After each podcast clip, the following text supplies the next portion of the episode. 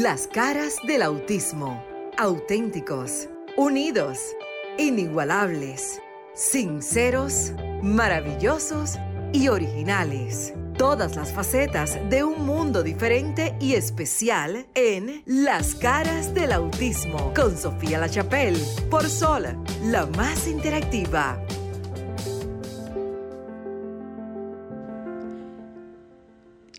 Señores, muy buenas noches, tengan todos y todas.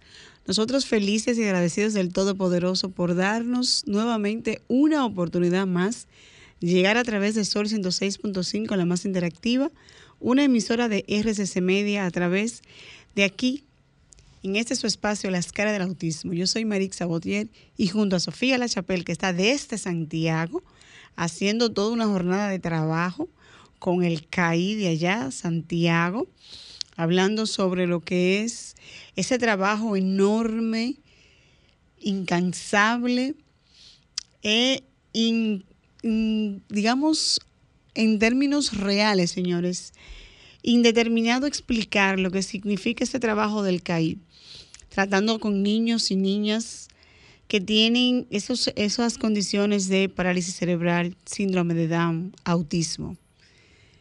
Y Sofía, que es nuestra embajadora del autismo a nivel mundial, está desde Santiago hoy en una jornada muy apretada, empezando desde las 3 de la tarde, hablando sobre lo que es esa unión de padre, esa unión que debemos tener todos los padres al momento de exigirle al Estado el cuidado, la protección, pero vamos a exigirnos primero nosotros como familia. Vamos a ponernos nosotros esa cara de, y esa fuerza, esos brazos, ese pensamiento de decir, yo estoy aquí. Y si yo estoy aquí, he estado, es para que tú cuentes conmigo como familia, como parte esencial del proceso de que mi hijo, mi hija, mi adulto, mi adolescente, quien fuese que tenga la condición, eche para adelante, como decimos en algo popular. Hola, buenas noches, ¿cómo está? Aquí saludamos a nuestro buenas compañero. Noches. Ay, tenemos hola, en el aire, ¿sí? Así mismo, ya estamos en el aire. Un padre ocupado y preocupado. Así es. Cuéntame, ¿cómo estás? Buenas noches, señores. Acabo de integrarme a este programa no lo eh, veo, la voz del autismo. No lo veo en cámara y un poquito retrasado, pero estamos a tiempo porque vamos a hablar con ustedes sobre los temas que tenemos preparados para, para hoy en este programa. Así es, vamos a esperar que eh, se den los servicios técnicos para que Sofía también entre desde Santiago. no, yo estoy por aquí. ya está Sofía, por está ahí. aquí. ¿Cómo ah, está Sofía? ¿Qué tal? Muy buenas noches y bienvenidos nuevamente a través de Sol 106.5 FM que nos conectan a través de RCC Media a todo el territorio norteamericano y allende los mares y nuestro territorio nacional. Muchísimas gracias, compañeros Maritza. También tenemos a, en el estudio a Luis. Ese compañero periodista Luis. Sí. Que viene también a reforzar la parte de los hombres que tienen algún hijo con condición y que es periodista. Tenemos ya, Maritza, conectado y la Unión hace la fuerza. Correcto. La unión hace la fuerza. Nosotros estamos calientitos. Yo estoy aterrizada en el hotel aquí de Santiago y en pantalla para quien está conectado a través de YouTube, la plataforma de solfm.com, Roku TV, porque esto es en vivo. Usted puede ver a Damari Solano desde Costa Rica, que ya mismo va a decir ese rol tan importante que juega la mujer en el sector discapacidad. También tenemos dos representantes del CAIT aquí en Santiago de los Caballeros, República Dominicana. El director, que es el director doctor Fernando Benoit, y la licenciada Soraya Peralta, de encargada de intervención del CAIT. ¿Qué es el CAIT? Para quien escucha, porque aquí nos sintonizan eh, gente de todas partes, es el Centro de Atención Integral a la Discapacidad. ¿Qué hacen ellos? Atienden el sector de la discapacidad. Son los que intervienen desde la primera infancia, lo que se llama la primera infancia, hasta los 12 años y tienen todo un protocolo que ellos lo van a explicar. Y el encuentro de hoy fue en la casa del CAI de Santiago y como bien decía Maritza y Luis escuchaba, es empezar a unificar un país, es un deseo, una voluntad de que los padres, familiares y cuidadores empecemos a unificar nuestro país y países hermanos y le demos la mano a los gobiernos, a la empresa privada, a los terapeutas y que hagamos parte del equipo y no que estemos afuera esperando que ellos hagan el trabajo. Esa es la misión. Así Maritza, te quiero dar la palabra porque sé que la señora Damari Solana está desde Costa Rica. Así, así es este programa, señores. Vamos a estar un poquito aquí, un poquito allá. Hay gente en vivo que nos está escuchando. Nuestro eh, Franklin, que es el técnico y productor en piso, nos avisa cuando tenemos llamada en el estudio porque la gente llama y quiere ser escuchada y nosotros decimos, permiso, llamada de vivo. Tenemos una llamada, la voz del pueblo. Así es, recordar que estamos en el 809-540-165 para la zona metropolitana, para tu gente de allá de Santiago y todo lo que es el interior del país, 1-809-200-165 y para el mundo, incluyendo Costa Rica que hoy nos acompaña, 1-833-610-165. Así es este programa de versátil, ¿verdad, Sofía? De, de unir a la, de unirnos, porque son, somos una sola voz. Luis. Sí, así mismo, escuchándola a ustedes dos hablando de, del tema de la unión, yo creo que este es un programa de unir, como ya ustedes han dicho, y, ese es el propósito de unir eh, personas que tengan algún tipo de, de, discapacidad, podríamos decir, y nosotros estamos aquí para ayudarle. Y yo soy una viva voz de esto, porque me han ayudado bastante en este programa. Y yo entonces tengo que también dar y ayudar a otros que necesitan al igual que yo. Eh, eh, Luis viene Señores, siendo esa contraparte de, de, los padres que se unen. 540-1065, 1833 610 Así es. Sofía, y cuéntanos cómo te fue en Santiago.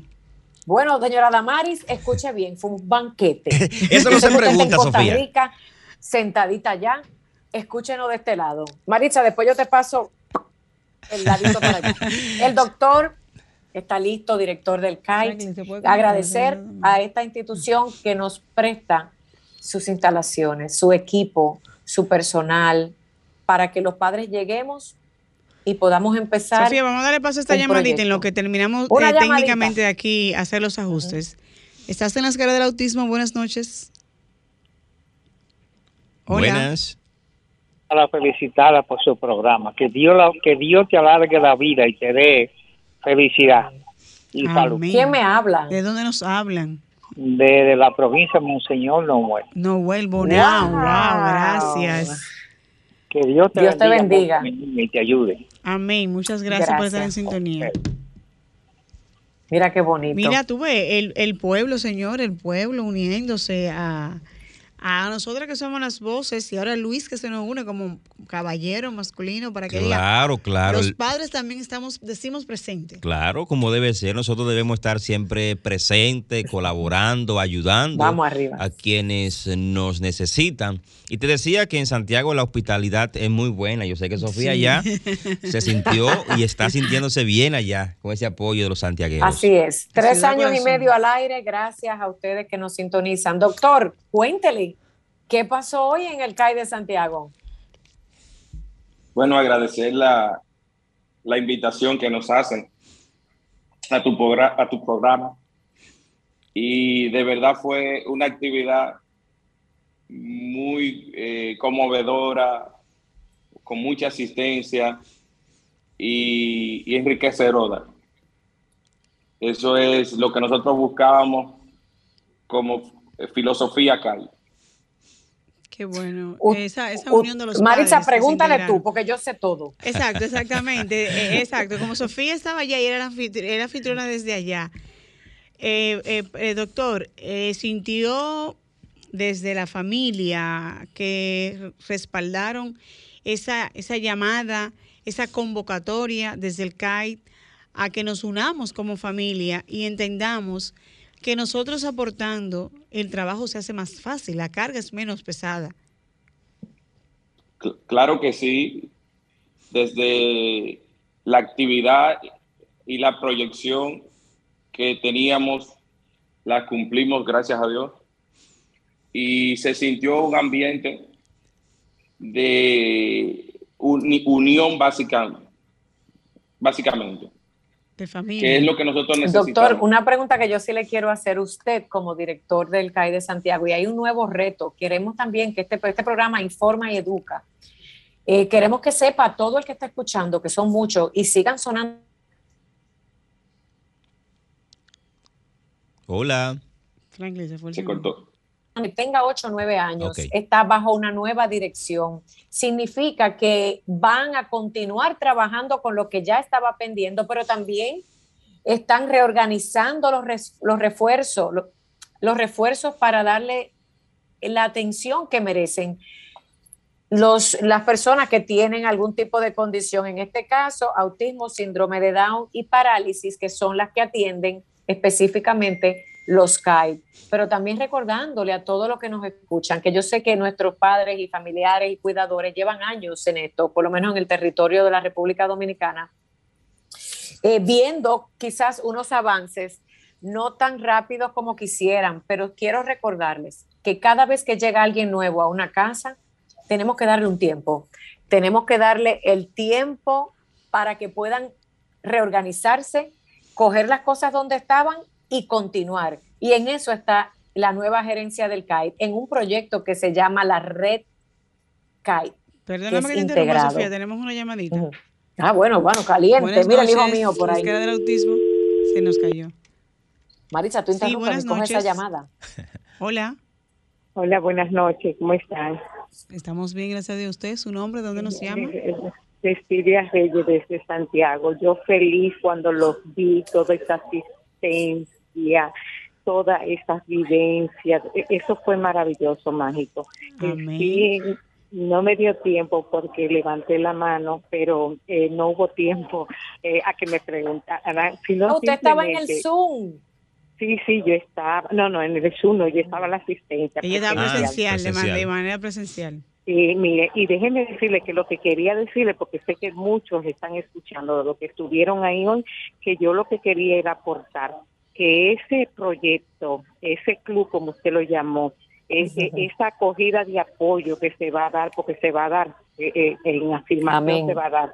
Sí, y quiero que sepan a los padres, yo no tengo niños, vuelvo y reitero nada, pero hoy, hoy, hoy, hoy son ustedes, mañana quién sabe si yo sea un nieto, lo que sea, pero sí quiero decirle que ese proyecto sí se lleva a cabo siempre y cuando todas las personas que tienen sus niños con, con esa discapacidad tienen que confiar, confiar en todas esas personas que se prestaron para dar apoyo, para, para que ellos sepan que la confianza que ellos deben de depositar en esas personas que dijeron que podían cocinar, que podían ir a cuidar los niños, que, que, Que cada tengan esa confianza, que tengan esa confianza para que estos proyectos funcionen. Porque si no hay confianza, yo entiendo que un padre quizás dice no está preparada para atender este tipo de situaciones, pero cuando las cosas se hacen con amor, se logra tantas cosas. Así es que para adelante y, y yo me anoté allá, así es que cuenten con mi apoyo y muchas Gracias. felicidades. que- muchas dando- gracias. Sí, Muy bien, sigan- muy buen aporte de como la señora que aunque no tiene un hijo con la condición, Wow, sí. ella se presta. Y así mismo no debemos esperar tener una, una, una situación en la familia, sino debemos aportar como ciudadanos, No. que nadie sabe si en el futuro podemos tener uno. Y si no lo tenemos, también aportamos. Eso da doble valor. Claro. Eso es doble. Eso es doble. Sofía, ve, eh, ¿qué otra cosa? Y, la, y cuéntame La- de, de la... Espérate, la- que tengo, tengo a alguien ahí que tú le puedes preguntar, Luis, aprovecha. Y Damaris escuchando de nuestros hermanos dominicanos. Sí, eh, te, pre- te Claro. iba a La preguntar en ese licenciada Soraya. sentido, las, las personas, las- los padres, ¿cómo se sintieron desde el apoyo del CAI de ellos saber que realmente eh, están ahí y que y realmente el proyecto es por y para la familia? ¿Cómo fue la receptividad desde, desde el punto de vista de los padres? Soraya, la licenciada, que sea quien aporte un poquito en esta conversación. Hola, nada, muchas gracias por la invitación. Bueno, yo creo que sí, la respuesta es buenísima, notar tanto presencial. Está un poco entrecortada la voz. ¿Me escucha ahora? Así, pégese un poquito más micrófono. Ok. Ok, pues les decía que de manera presencial, también virtual, entiendo que pudo apreciar la actividad, las personas que estaban presentes, eh, tuvieron una actitud de, de acompañamiento, de empatía, que realmente uno busca como de a ver, Soraya, si me lo permite, está entrecortada. Creo que puedes salir y volver a entrar. Puede ser alguna situación con el internet. Sí, tiene ese problema de conexión. Sí. Doctor, si usted no lo permite, lo que Soraya se conecta y quédese por ahí porque tiene una aliada desde Costa Rica que quizá podemos empezar a hablar con ella. ¿Qué le parece? Maritza, Luis. Sí, eh, doctor, eh, quiero preguntarle, eh, ¿Cómo ha sido la acogida de las personas de Santiago en el CAI que usted representa ya? Con, eh, ¿Qué cantidad más o menos de niños diagnosticados con el autismo tienen en el centro en estos momentos? Bueno, para darte un dato preciso, entre las discapacidades que atendemos, el autismo es casi el 46%. Por ciento. Ok. De los niños que han ingresado acá. ¿Y cómo te ha entendido, cómo ha sido la acogida del, de Santiago o la zona norte del país eh, en, el, centro, en el CAI? Evidentemente que, que Santiago y nuestro CAI es un CAI regional y gracias a Dios le estamos dando cabida y atenciones a la gran mayoría de familias necesitadas. Y gracias a Dios, el trabajo es un trabajo de equipo, con, con trabajos como el, el, que hace nuestra amiga Sofía La Chapel, hemos logrado cautivar a la familia de Santiago para que se integre y pueda colaborar con la y debe de ser así. La familia tenemos que integrarnos, preocuparnos, pero sobre todo ocuparnos de nuestros hijos, porque al final de cuentas el, el, mayor aporte que hacemos es desde la familia, porque nuestros hijos, si nos ven unidos y la familia nos ve unidos, todos van a entender y van a decir, ok, yo doy mi granito de arena. Y qué bueno que ha surgido el CAI porque las familias se sienten apoyadas con, esta institución que ha venido a darnos la mano a las familias que tenemos hijos con esas condiciones. Yo creo que ha sido una gran labor del CAI. Felicito a usted allá en Santiago y en toda la zona norte. Y en el país entero por el CAI darle la mano a esas familias que en realidad sí lo necesitan. Muchas gracias. Así es. Vamos a darle paso a Damari Solano, que está desde Costa Rica. Doctor, quédese ahí en línea también para, por si surgen las llamadas. ¿Está eh, Damaris? Sí, buenas noches. Hola, buenas noches, señora Damaris, ¿cómo está usted? Mm, feliz de compartir con ustedes, mis hermanos y hermanas de Dominicana, y la verdad, eh, muy entusiasmada con estas noticias que escucho del, del CAIT en el en el caso de ustedes, nosotros en Costa Rica tenemos los CAIPAD, que son centros de atención integral para ah. personas con discapacidad. Y, veo que es como el mismo objetivo y eso me encanta. Además, mi, mi primera tesis fue sobre autismo. Oh, fue un acercamiento al autismo, entonces nunca volví a, a, ver a nadie con autismo de la misma manera igual entiendo el trabajo con las familias, tan importante, ¿no? Y precisamente eh, por ahí es que me, pongo como activista a trabajar mucho eh, con las mujeres con discapacidad y con las mujeres vinculadas con la discapacidad. Porque no solamente la discapacidad es algo que le ocurre a la persona, sino a la familia, al entorno inmediato. Y por lo general, quienes atienden o quienes apoyan somos mujeres. Eh, de hecho, aquí veo que hay eh, un par de caballeros y, nos encanta y además nos sorprende, porque por lo general estos temas los, los abordamos y los, y los tratamos desde las mujeres, ¿verdad? Así es que, no, pues encantada de estar acá y, compartiendo con ustedes. No, nosotros felices de que usted haya aceptado nuestra invitación.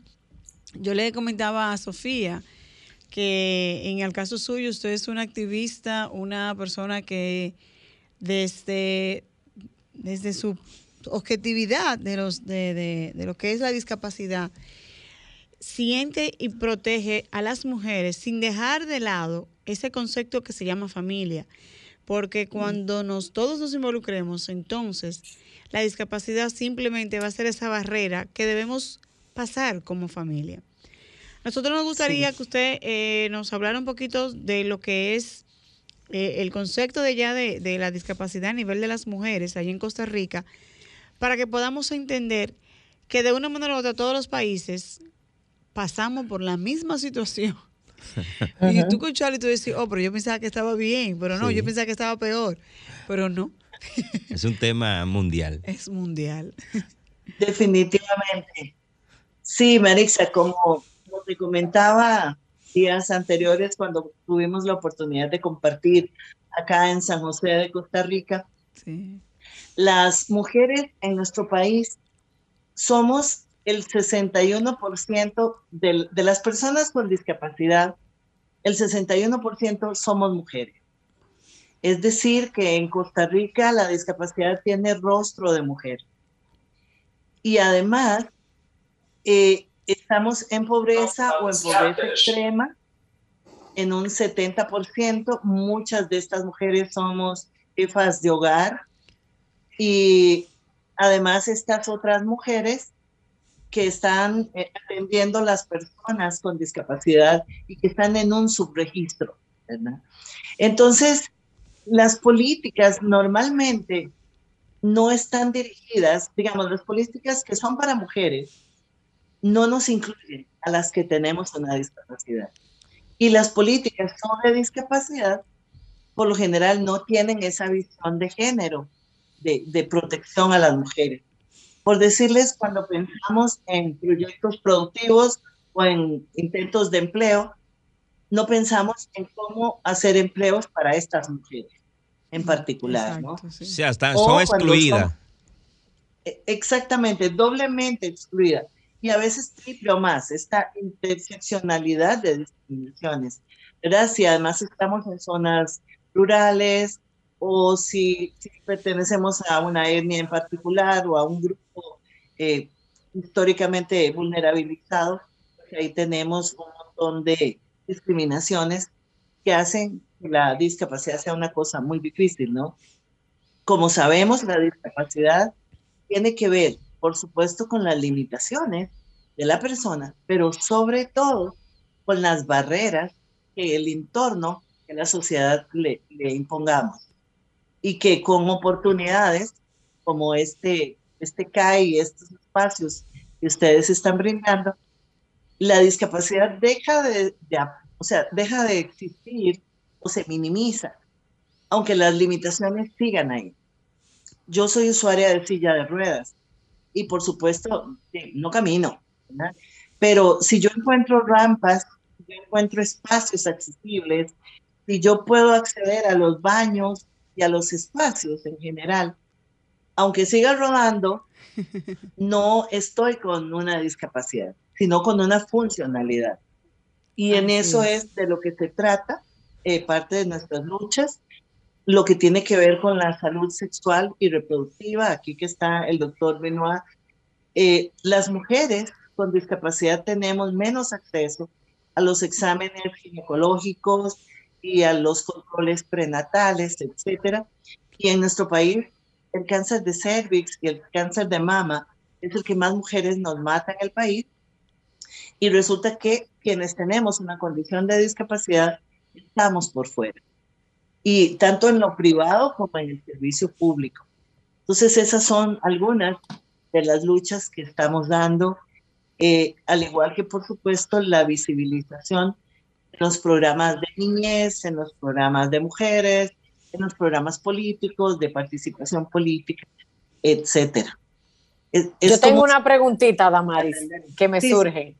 Y como esto es un programa bien interactivo, porque aunque nos veamos aquí en pantalla, no es que estamos nosotros cuatro, hay miles de personas escuchando. Así es. Eh, y ahí tengo ya a la señora Sora ya conectada, que voy a dejar que Luis me la entreviste. Luis, pero mira, eso es ahí.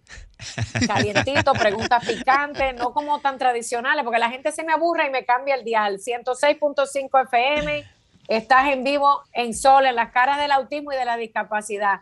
Y usted que está allá afuera es parte de este programa. Señora Damaris, eh, los que trabajamos en este sector sabemos todas las necesidades que tenemos. Yo sé que Maritza Botier, como representante del CONADIS, ya estuvo en Costa Rica en su primera experiencia y le dije, cuando empieces a viajar el mundo vas a ver muchas cosas que yo te he dicho. Dígame qué ha logrado Costa Rica, porque yo quiero también que en estos programas hablemos del, que lo más que hablamos de nuestras necesidades, pero denos un, un detallito que quizá ustedes están haciendo, que están adelantados en discapacidad, que quizás nosotros no, porque la alianza entre hermanos internacionales es importante. Le voy a dar un ejemplo. En Panamá, yo encontré un proyecto de adultos espectacular y quizás tengan muchas necesidades, pero tienen eso que nos enseñan. Igual México. ¿Qué aprenderé, qué podemos aprender de Costa Rica, que ya usted sabe, más allá de la mujer, eh, ¿Es algún programa académico? ¿Qué es que podamos nosotros adaptarlo y aprender como hermanos latinoamericanos? Bueno, yo diría que hay dos grandes proyectos que ya son leyes, pero que la implementación, uh. estamos en la implementación. Uno de ellos es el empleo. El 5% de las instituciones públicas deben tener personas con discapacidad empleadas. Entonces, eso dice la ley, pero de ahí a ponerlo en práctica ha costado un poco y ya se está implementando. El año anterior ya logramos que muchas instituciones tengan un 1 a, un 5%. Puede ser aún más. De hecho, el, el 5 es el piso, no es el techo. Y estamos en ese proceso. Eh, igualmente, la empresa privada, muchas, se ha unido a esta, a esta opción y está generando también empleos para diversas personas con diversas condiciones. Ese es uno. El otro es que nosotros tenemos el programa de asistencia personal para personas con discapacidad en pobreza y el CONARDIS de Costa Rica tiene eh, a cargo este programa. Entonces, una persona con cualquier condición de discapacidad que no pueda pagar por ese asistente personal desde la perspectiva de derechos humanos, eh, lo solicita y se le hace un programa de acuerdo con su, un plan, ¿no? De acuerdo con, sus actividades y con sus requerimientos. Por ejemplo, si un muchacho necesita ir a la universidad o al colegio y además los sábados no se va a hacer deporte, eh, ese tipo de cosas. Entonces requiere asistencia para el baño, para vestirse, para los traslados, cuántas horas requiere a la semana. Y esto ha generado además empleo para las personas que se han certificado como asistentes personales. Y esta familia, sobre todo esta mamá, tiene tiempo para ir a tomarse un café con una amiga, para además para ir soltando este hijo, esta hija que como mamá es nuestra enorme preocupación. ¿Qué va a pasar cuando yo no pueda, cuando yo no esté o cuando yo me muera? Ni siquiera tenemos permiso de, que nos dé una gripe. Entonces, este muchacho, esta muchacha aprende independencia y además hasta jalarse tortas, que también, nosotros aquí decimos jalarse tortas, no sé allá, ¿verdad? Hacer, hacer cosas que, los muchachos hacen y que se supone que, que todos y todas debemos hacer para crecer. Y esta mamá tiene tiempo de ir a la, al supermercado también, o a dormir un rato, por Dios. Entonces, estos dos programas creo que, que, son de las cosas que, que, que por lo menos en, este país estamos implementando. Sí, eh, yo quiero hacer una pregunta, escúcheme que no, no espere que usted termine de su intervención. Yo sé que tiene muchas cosas que decirnos sobre el Costa Rica y el tema del autismo. ¿Qué se está haciendo en Costa Rica, en Costa Rica para que eh, eso el tema de la inclusión. Ya usted decía que no tiene acceso a seguros médicos, que las leyes están pero no se cumplen, que solamente están en papeles pero en hechos no se está haciendo nada. ¿Hay alguna institución, algún movimiento que está trabajando para que realmente se le dé el valor, que se le den los derechos que tienen las personas discapacitadas allá en Costa Rica? ¿Qué están haciendo? ¿En qué se está trabajando? ¿Se está legislando para eso? Eh, sí, señor. Bueno, la seguridad social sí es universal para todo mundo. No, digamos, el acceso a la salud sí está garantizada, no necesariamente de calidad, no siempre, pero sí está garantizada eh, desde que la mamá está embarazada. Pero no es suficiente lo que se está haciendo. Eh, bueno, en relación, por ejemplo, a autismo, se acaba de aprobar una ley sobre el autismo en la que alguna gente no estaba de acuerdo, digamos, los, movimientos sobre, sobre autismo estaban como muy divididos al respecto. Eh, sin embargo, bueno, se aprobó esta ley. Eh, hay, un hay un movimiento fuerte de, de, mamás, de personas con autismo y de personas con autismo que están diciendo, no, mi mamá no puede hablar por mí, soy yo. Ya, ya tenemos jóvenes y adultos este, que están eh, tomando su voz, ¿verdad? y tomando ellos su propia, su propia lucha, asumiendo ellos su propia lucha. Exacto, que eso, y hasta contradiciendo a Ese debe ser el abordaje. sí, por supuesto, el abordaje de, independencia de derechos humanos. Hablando de autismo, mi querida Damari, déjeme darle paso a Soraya, pero quiero darle al público una información importante desde el ángulo de la mujer o la niña. En el autismo, y eso está publicado eh, por varias entidades y también lo tengo en mis redes sociales en el día de hoy. Los sábados yo le dedico mucha información al autismo. Escuchen este dato tan interesante. Público de las caras del autismo, Sol 106.5, estamos en vivo, esto no es grabado. Llamen, y aprovechen. Cuando Hans Asperger, quiero que sepan que fue la persona que definió por primera vez el autismo en el año 1944, se refirió solo a los varones y no pensó en ese momento que podían haber mujeres o niñas dentro del espectro. Pero vamos a perdonar al señor Asperger porque es que la data que él colectó fue la que le dio visibilidad al autismo. Y luego a través de los años, hablando de mujeres, miren, hoy día la realidad es gracias a intervenciones, diagnósticos y herramientas que existen, por así decirlo, para diagnósticos, se sabe que de cada dos varones hay una niña en el espectro autista. Yo quisiera que Soraya, que está ahí paciente esperando, y ustedes escuchando es paciente, y el doctor aprendiendo, y Damaris y Luis allá, que está como tímido en esa pregunta muy técnica. Maritza, dámele un empujón que haga esa pregunta bien rica. Nos diga cuántas niñas, por ejemplo, en República Dominicana, en el CAI, usted que es encargada de las intervenciones, han, pasado bajo, su, bajo usted. No quiero hablar de, de datas ni me voy a ir al año donde iniciaron. Usted, Soraya, eh, ¿qué ha podido ver? ¿O todavía estamos nosotros trabajando en reconocer y identificar que hay más niñas que niños no, sino que hay niñas con autismo?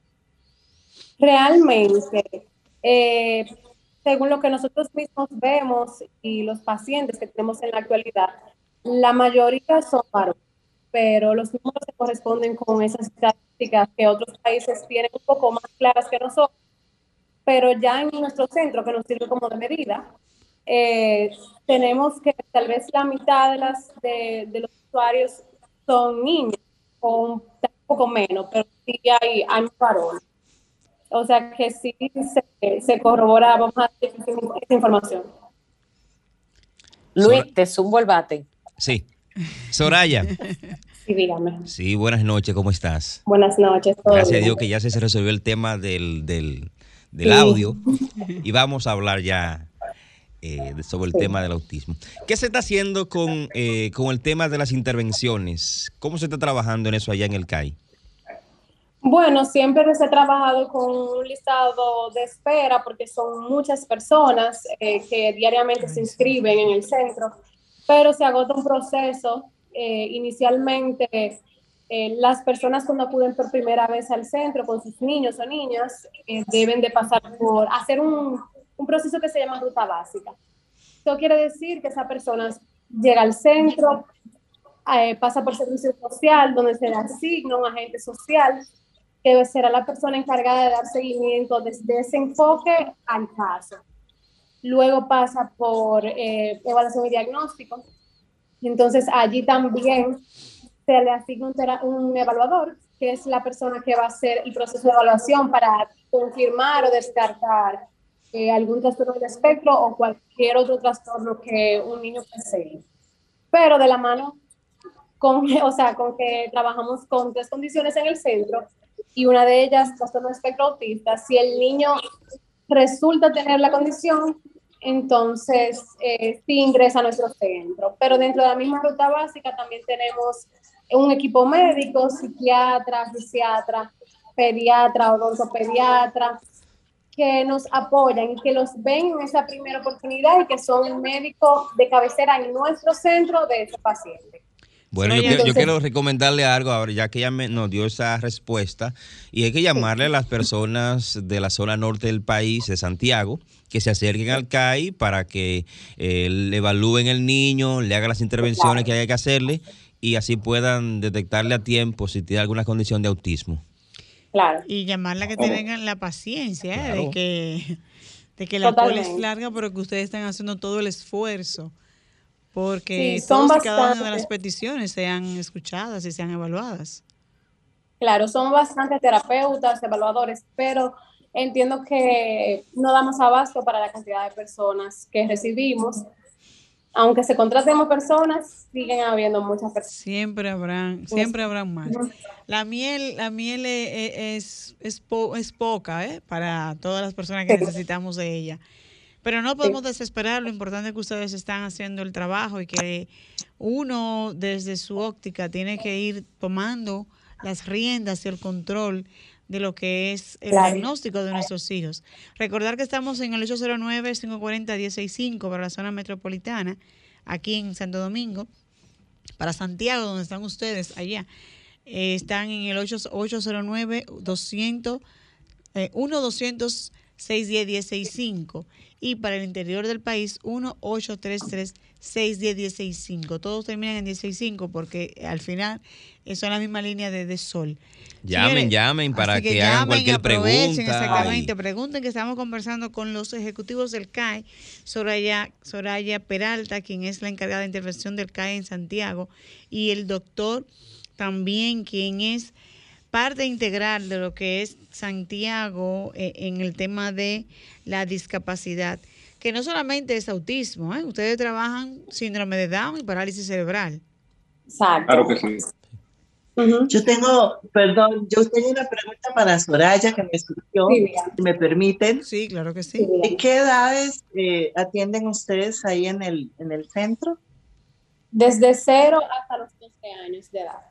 Ah, ¿Puedes repetir que no le escuché de cero a? Así, en, en primera instancia era de 0 a 10 años, se, se extendió un poco, pero tomando en cuenta también que trabajamos con personas que tienen especialidad con niños, esta es la población que podemos abarcar.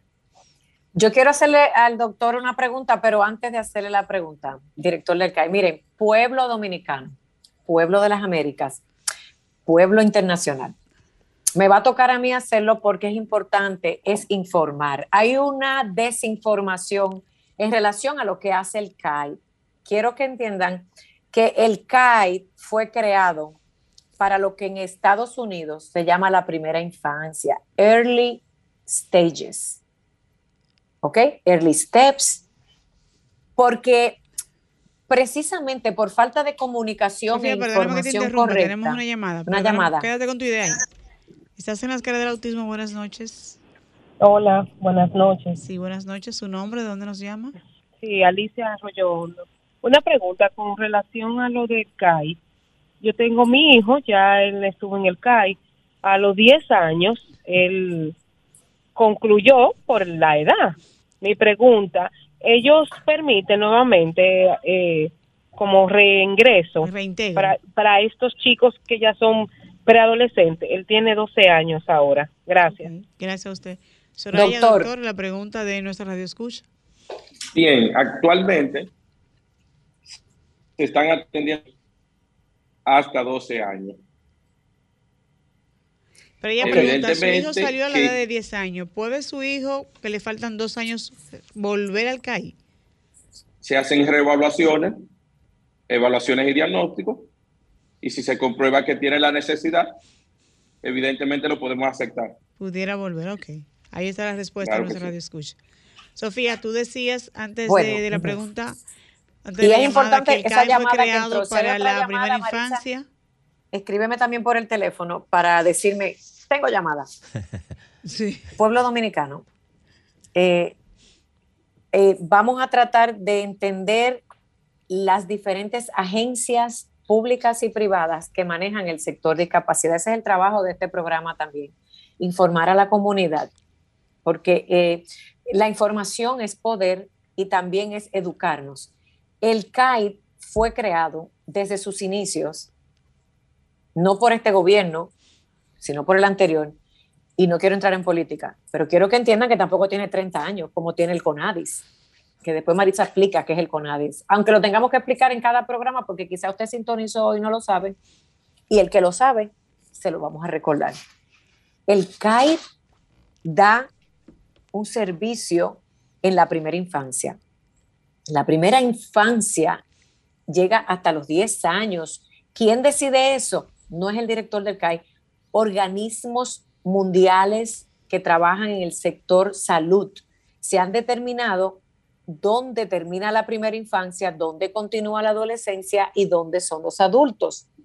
El abordaje, la terapia, y Soraya me puede ayudar en esto y el doctor y la misma Damaris, tiene su particularidad de acuerdo a la edad y de acuerdo a la condición. ¿Ok? Entonces, lo que pasa es que quizás a través de los medios de comunicación, las plataformas que utilizan eh, tanto el CAI como el CONADI, esto lo hemos hablado y no es un misterio, deberíamos de informarle más a la comunidad qué hacemos, qué hacemos. Empecemos por ahí, por el principio. Y el CAI está diseñado por estrategia para cumplir una necesidad básica de la primera infancia. No es una escuela para ir a educar a nuestros hijos. No es una escuela. Las escuelas tienen su función, y si no lo hacen, tienen su función y deberían de hacerlo. Pero es que hace falta que el pueblo se eduque, porque entonces a veces pedimos cosas que no son. Cuando ya pasan los 10 años, sí es cierto que si salió o entró, tienen que volver a evaluarlo, pero es una decisión de un grupo de trabajo preparado dentro de este cuerpo que se llama el CAI o agencia, determinar si pueden o no recibirlo. Yo le voy a decir una cosa honestamente, padre. Miren, yo le voy a decir algo. Así como hay una necesidad a nivel mundial, en, la primera reunión de padres de Santo Domingo, en República Dominicana, unos amigos míos de Ecuador y de otros países, padres del autismo, dijeron que las filas allá son interminables. En Estados Unidos también hay filas. No es que en el CAI o en el CONADI son mala gente. Señores, es que gracias a que la medicina ha avanzado, hay más herramientas para diagnosticar, pero tampoco tú puedes entrenar a lo loco tres millones de gente. Hay que tener paciencia, porque tampoco tú quieres que tu hijo caiga en manos de gente que no sabe lo que está haciendo, porque tenemos que agarrar a todo el mundo a lo loco. Y a eso le podemos agregar que nosotros como padres debemos de preocuparnos y ocuparnos de lo que son las terapias y sacar a nuestros hijos también de los centros para que ellos también puedan entender que hay otra vida fuera de los centros. Eso también tenemos que entender nosotros como padres y aprender a darle la terapia de manera integral desde nuestros hogares. Claro, que no tengan ellos que estar eh, obligados, por así decir, de estar siempre en un, en un centro, sino que nosotros como como padre y, como ser humano debemos también eh, estar, que ellos también eh, eh, tengan nosotros en, el ambiente nuestro. Y darle oportunidad darle oportunidades, claro. Exactamente, así es. ya estoy concluyendo, Sofía, como tenemos a... El doctor quería decir algo. ¿Eh? Perdóname. Eso... El doctor. Bien, lo que, lo que quería decir es que eso es uno de los grandes pilares de la filosofía CAI actualmente darle prioridad a los padres, entre los padres, orientarlos para que conozcan los procesos por los cuales van a pasar sus hijos. Y eso se está haciendo vía la terapia de entrenamiento a familia. No, y debe ser así, doctor, de que nos involucremos todos y de una manera u otra aprendamos todos y de esta manera también los centros se ven menos, menos, con menos personas y aquel que no tiene la oportunidad de recibir terapia eh, eh, una o dos horas, por lo menos tenga esa oportunidad. Que aprendamos, padres. La idea es que aprendamos nosotros, que nos involucremos, que preguntemos, ¿y cómo se hace la terapia? Yo quiero estar ahí, yo debo estar ahí. Para que el niño te se siente más confiado cuando tu padre, tu madre, te integras a ella. Sí, más familiarizado porque tiene una persona cercana a él tratándolo. Claro, se integra más, así es. Y el darle paso a otro, miren, a veces queremos tener a mi hijo en un sitio, pero si sabemos que estamos en un país que todavía estamos en un proceso de crecimiento en la discapacidad. También seamos justos con nuestros hermanos padres.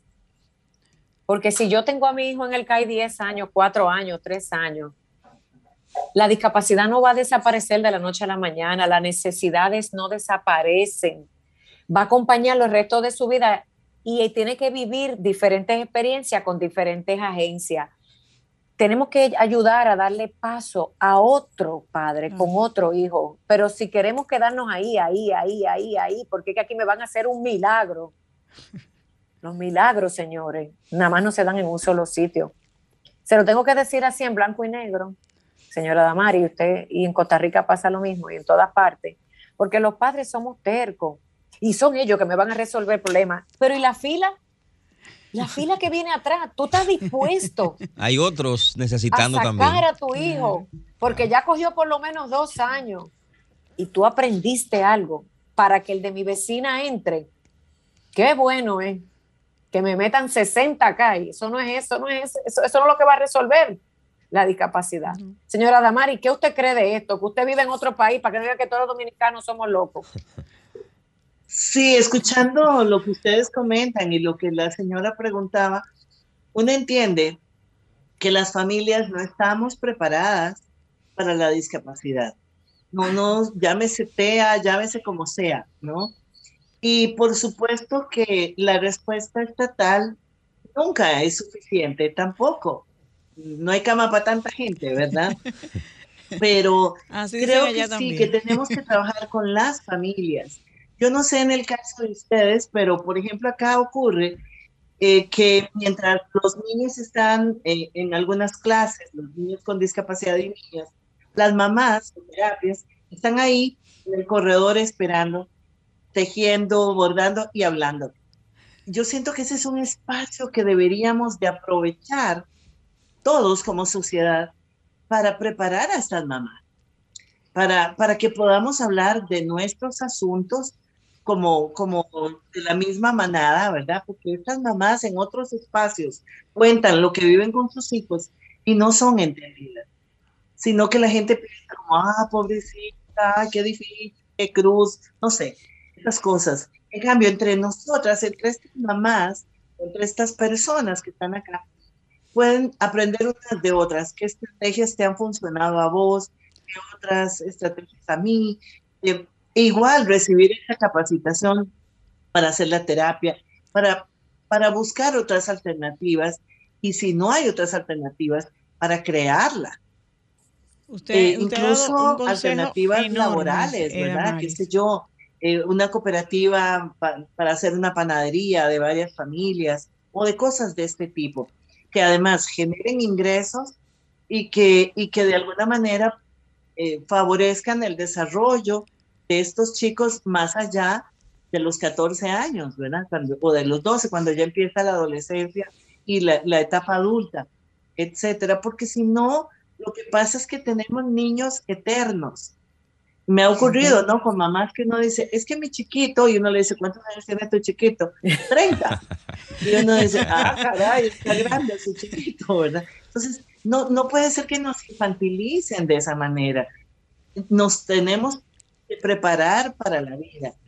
Y, creo que es eso, ¿no? Que las familias necesitamos una respuesta integral eh, que podemos generarla entre, todos con el apoyo eh, del Estado, de la empresa privada quizás, de las mismas familias, eh, y salir de ese sitio de comodidad de resuélvanme, denme todo, ¿verdad? Y, no me, no me muevan de Usted ha dicho la palabra mágica, o sea, si las familias nos involucramos, si las madres, cuando nuestros hijos le están dando la terapia, estamos ahí mirando cómo la terapeuta le da la terapia, en vez de estar chateando, tejiendo, haciendo otra cosa, o conversando con la otra madre, la diferencia es clara.